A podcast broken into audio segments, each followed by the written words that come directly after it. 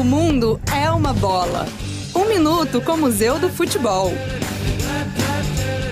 Carioca de Padre Miguel, a artilheira Kátia Silene Teixeira da Silva foi um dos maiores fenômenos do futebol mundial. Só pelo São Paulo Futebol Clube, ela marcou 204 gols em 66 jogos entre 1997 e o ano 2000.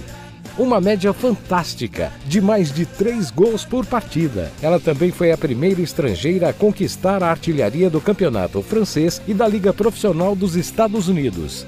Parte dessa história incrível de sucesso esportivo se perdeu. Ao longo de 20 anos de carreira, vários gols de Kátia deixaram de ser registrados, sinal da desatenção que pairava sobre o futebol feminino.